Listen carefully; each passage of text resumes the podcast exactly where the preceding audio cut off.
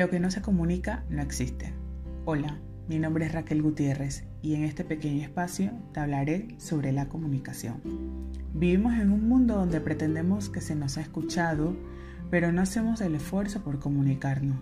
No está mal que desarrolles tu idea paso a paso, no está mal que expliques incansablemente tus emociones, no está mal que te extiendas en una conferencia, nada de eso está mal. Al contrario, entre más claro dejes el mensaje, más clara las demás personas lo entenderán. No queremos que las personas de nuestro alrededor se vayan con dudas, con incertidumbre, con preguntas sin respuesta.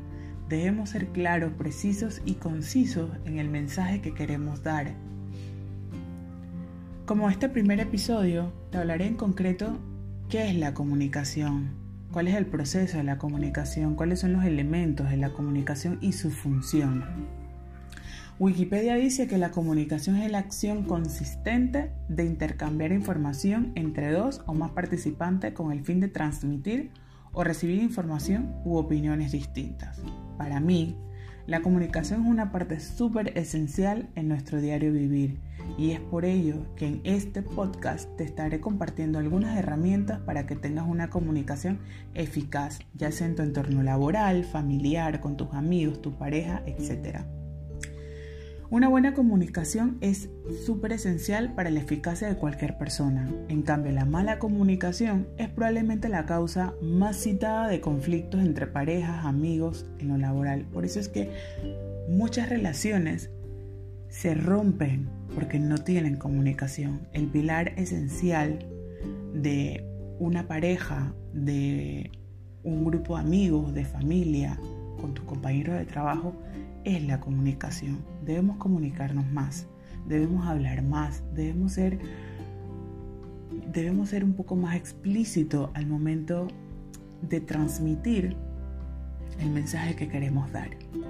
Recuerda que la comunicación es un proceso de intercambio de información en el que un emisor transmite a un receptor algo a través de un canal esperando que posteriormente se produzca una respuesta de dicho receptor en un contexto determinado.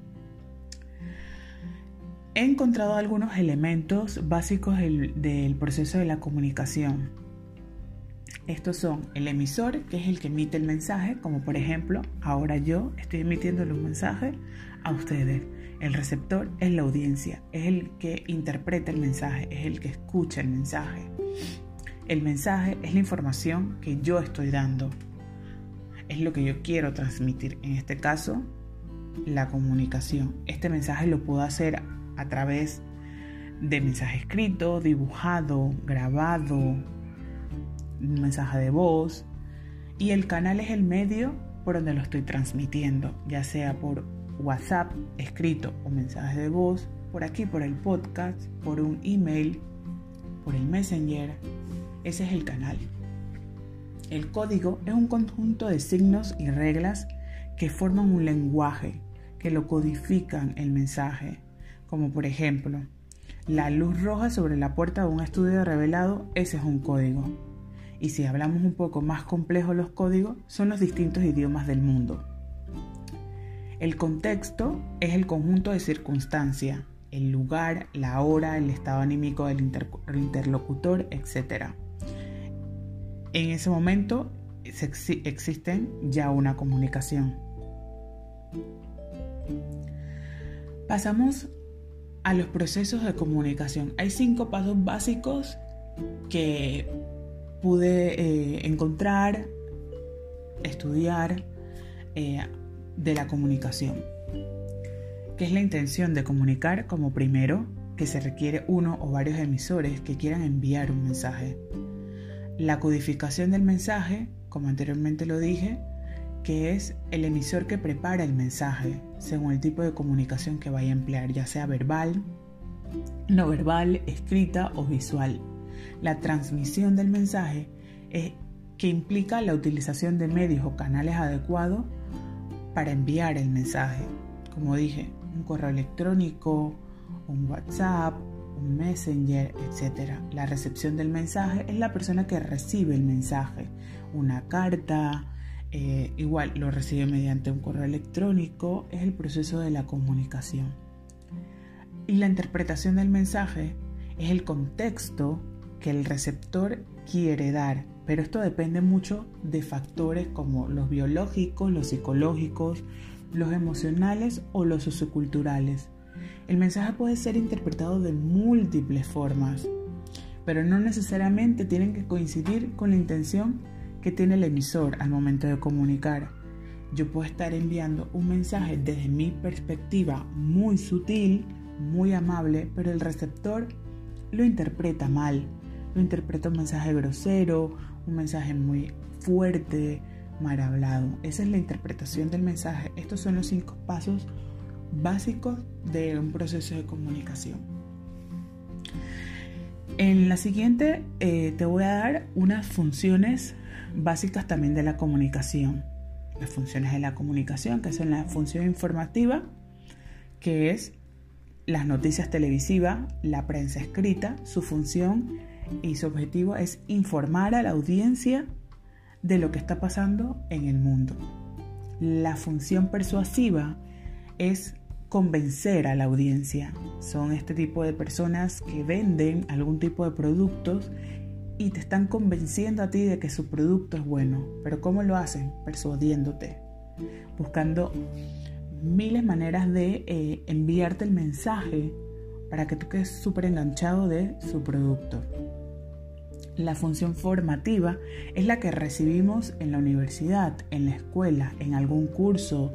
Ahora en el tema de los youtubers que te dan muchos cursos eh, con plataformas virtuales, esa es una función formativa de la comunicación. Y la función de entretenimiento son todas estas eh, plataformas de música, películas, series que te entretienen, estando comedy, eso es una función de entretenimiento de la comunicación. ¿Qué tipo de comunicación tenemos? Básicamente tenemos dos importantes, la verbal y la no verbal. La verbal qué es la comunicación oral y la comunicación escrita. Más adelante, eh, en el siguiente episodio, te trataré sobre la comunicación verbal. La comunicación no verbal es todo lo que expresa el cuerpo, la proximidad, los signos no lingüísticos y el sonido de las palabras. Recuerda que es muy importante que tu comunicación verbal sea consecuente con tu comunicación no verbal. La comunicación asertiva es aquella en la que el emisor logra expresar un mensaje de forma simple, oportuna y clara considerando las necesidades del receptor. Esto lo vemos mucho en los temas de meditación, en los temas de yoga.